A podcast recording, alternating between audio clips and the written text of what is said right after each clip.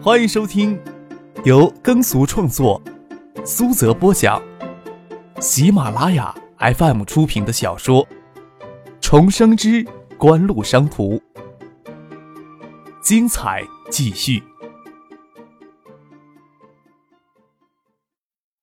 第一百四十五集，答应唐静帮他到丹景巷买早点，外面还没有完全的亮透，张克就披衣要出门。昨天那么晚回来，怎么不多睡一会儿？梁格真在厨房里准备早餐，张之行坐在餐桌旁看文件。梁格真听见张克开门的声音，探出头来问他：“在不在家里吃早饭？”说好去婉晴姐家接唐静上学的，早饭也过去吃。张克昨晚将婉晴的车开了回来，会让马海龙早上直接到小锦湖别墅去接他跟唐静。开车到沙田丹景巷，路过街市，景城地产的国际贸易中心大楼已经见到第四层、第五层的样子，顶端已经露出画满酒类广告的围墙。景城地产与新加坡星城集团合作，还拿到一点五亿的新加坡政府贷款。他们是想在沙田做一番事业。这么快的速度，这栋三十层的大楼春节之前就应该能封顶了。市区不同的区域，市民的生活态度有很大的不同。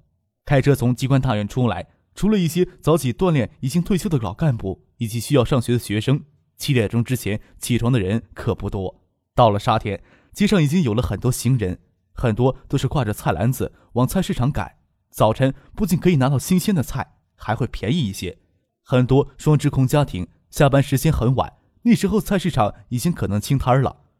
张克买了足够量的豆腐脑、油条，用塑料袋扎紧。九五年的塑料还是很厚实的，不用担心会突然破裂露出来。陈飞荣走了过来，手里拿着本小册子，一边走一边背诵着什么，露出的小手冻得通红，右手还拎着一只很小的钢筋锅。他走到很近，才陡然看到张克，吓了一跳，笑了一下，有着极美的唇形，一瞬间的微笑让他看起来明艳动人。大概连陈飞荣对自己陡然相遇而露出的笑容感到莫名其妙，转眼间。笑容让大清早清冷的晨风吹散，清丽脱俗的脸上恢复一贯的冷艳。张克向他点头示意，陈飞荣始终是没有绷着脸，只是脸上淡淡的浅笑，没有太多的亲切之意。他将金刚锅递到卖豆腐脑的早餐车上，又举起他的小册子看起来。高三的学生大多都跟他眼前过着一样清苦的日子。张克将穿豆腐脑的塑料袋放到后座，人钻到车里。打着方向盘，将车缓缓倒出人流攘攘的单景巷。由于车前车后人很多，没有分心再去看陈飞荣。陈飞荣第一次看到张克大清晨开车到这里买豆腐脑，等张克钻进车里，才好奇的回头看了两眼。还是三份的量？摊主问陈飞荣：“今天怎么不是你妈过来的？”哦，造纸厂这些天在忙审计，我妈昨天加班到半夜。早晨就没起得来。陈飞荣看着早餐车跟以前大不一样，问道：“哎，怎么车子前面印字了？利民早餐，塑料袋上也印字了。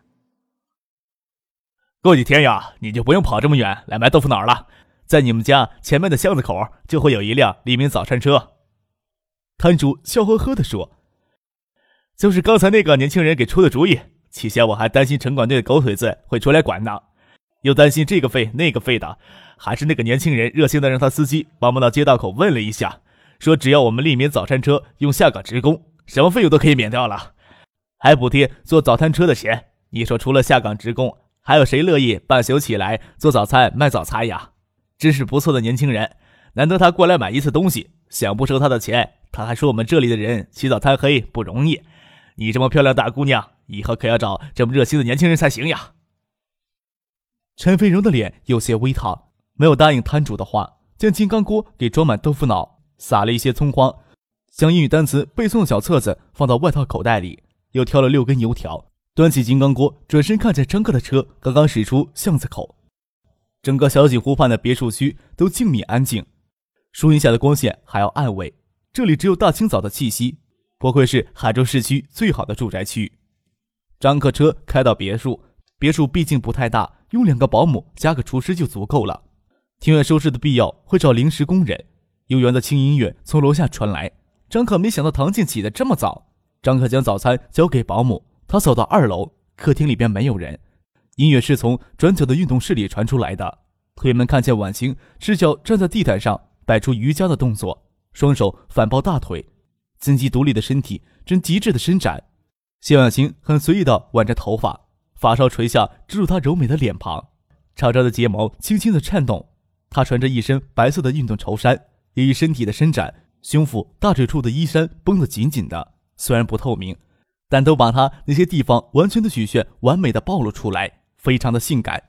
腰肢、臀部绷紧，张可心想自己这个姿势站稳十秒都够呛。站在门口，默默地帮婉晴计时，顺便贪婪的看一看婉晴成熟诱人的美体。见婉晴转过头来又换另一个姿势，张可才轻轻的咳了一声。做美女还真不容易啊！这个姿势站这么长时间，累不累啊？你过来很早呢。婉晴双手松开反抱的大腿，站好，拿起一块毛巾，借擦汗掩在胸前。人老了才想着要保持体型，像唐静这样，只要吃饱睡足就可以了。想着张克站在那里好一会儿，一直注视着自己的身体，心脏就有些微微的收紧。运动让她的肌肤微微的发红，有着少女般的娇嫩，却有些少女没有的丰腴与圆润。婉清姐老了，那得是我眼瞎了吧？张克嘿嘿一笑。唐静醒了没有呀？他就是赖在床上不肯起床。婉晴嫣然一笑。那我过去把他叫起来。张克笑了笑，转身进了卧室。芷彤已经习惯一个人睡，唐静晚上留下来就跟婉晴睡一起。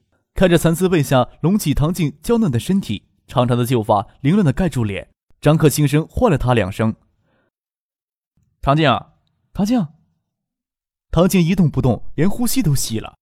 张克半蹲在床前，看着唐静紧闭的眼睛，眼睫毛却是轻轻的颤抖，心里暗乐，眼睛都眯起来，手伸进蚕丝被下，隔着绸制的睡裙挠着她。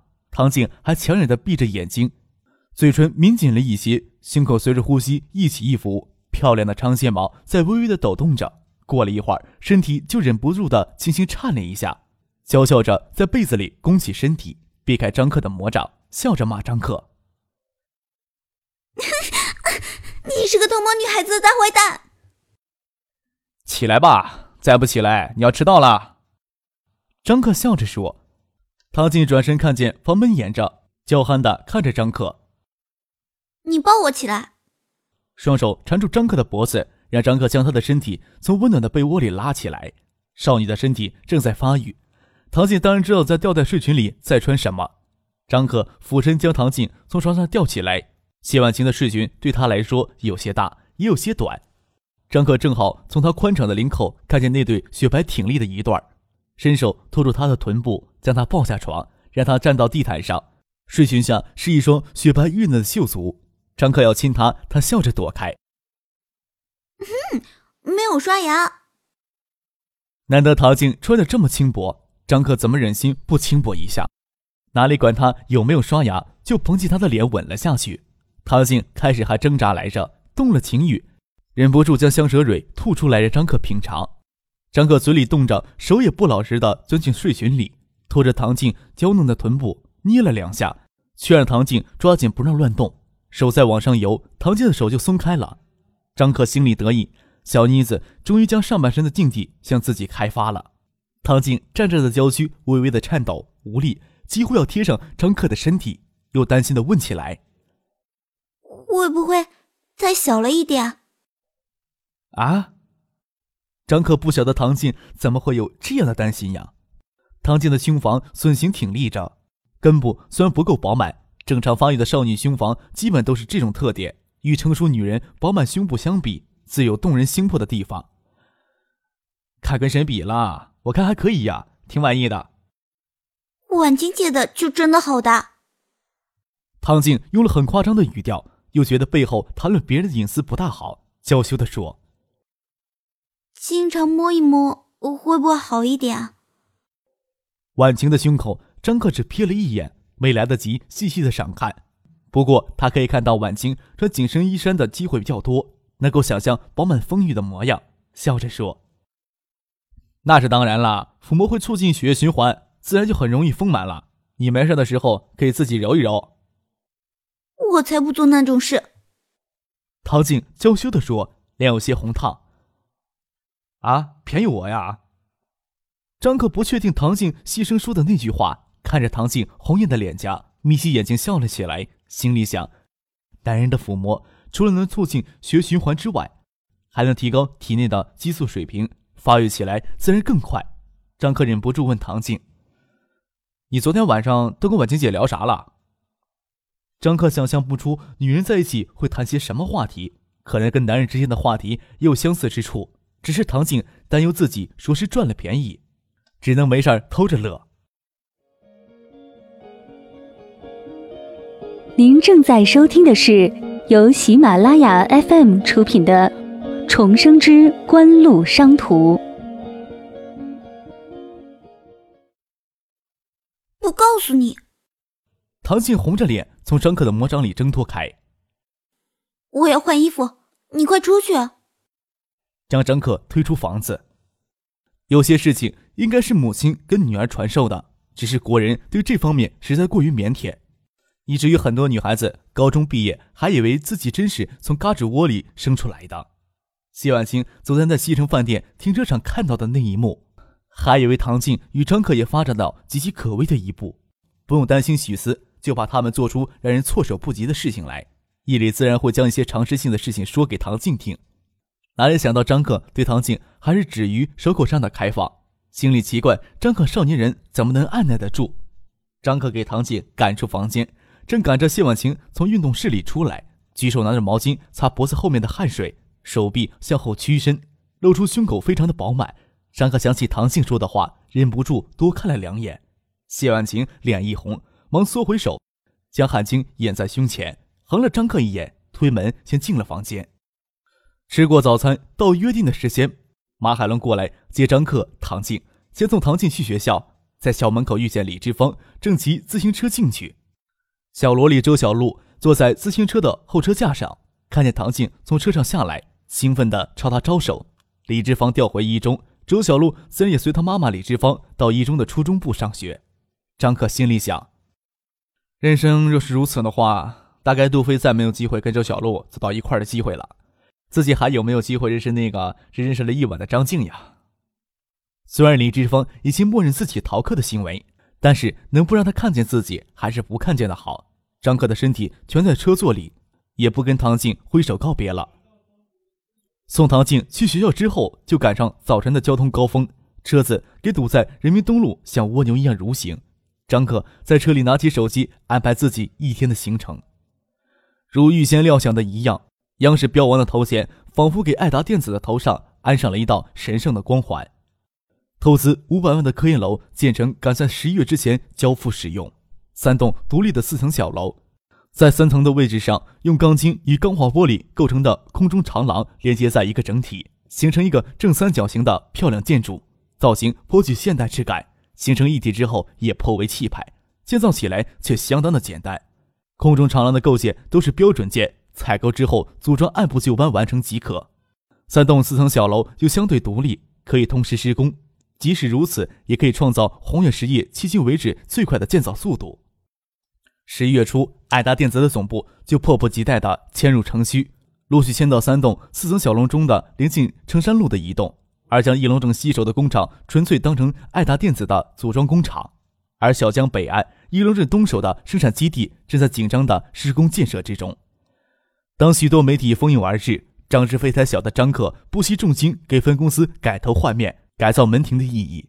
新建的大门、整饬一新的厂区大道、旧厂房与办公楼外层都重新上了涂料，加上新建的科研楼办公大楼、厂区南侧扩建的一栋大型厂房。兴建还未启用的职工食堂和宿舍综合楼，让元器件分公司成为成山路上最具规模的大企业。虽然新建的大型厂房内部还没有来得及上生产线，科研楼里边还没有什么仪器设备，连网络专线还没有铺设好，但并不妨碍给媒体记者的镜头一个光鲜亮丽的外表。为了更好地应付媒体，张克在爱达成立公共关系部，在苏京东、周等人都给太多事情缠不开身，蒋威是唯一建立公共关系部的合适人选。虽然在九十年代的媒体大多是报喜不报忧，但是爱达电子是一家民营企业，享受不了大多国企事业单位才能享受的新保护特权。不能排除有些媒体赶到海州来，其实是来挖掘具有轰动性的负面新闻。市里的态度很明确，对引起全国媒体瞩目的明星企业，应最大可能的给予支持。爱达电子既是城南区的企业，很多政府方面的工作都堆到宋培明头上，特别是媒体宣传这一块，也由城南区政府牵头给予强烈的支持，也由城南区政府牵头给予强有力的支持。宋培明一直推动，却没有多大进展。在义龙镇东市划出大片土地，以爱达电子为核心建设电子工业园的方案，也很快在市常委会议上以特案给予批复，并迅速上报省里。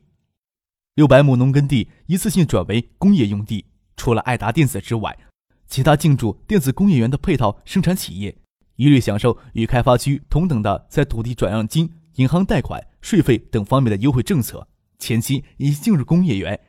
已经在开工建设的纸箱包装厂、五金厂、模具厂、物流公司等配套企业，多缴纳的费用一律以企业发展基金的形式退还给企业。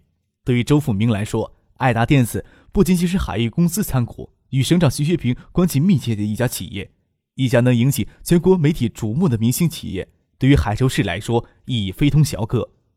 根据谢婉晴在爱达电子夺得央视标王那晚给市里做的汇报，爱达电子今年产值预计达到两个亿。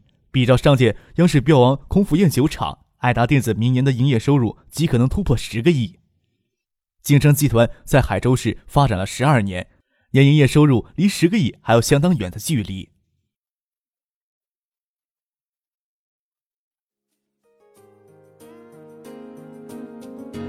听众朋友，本集播讲完毕，感谢您的收听。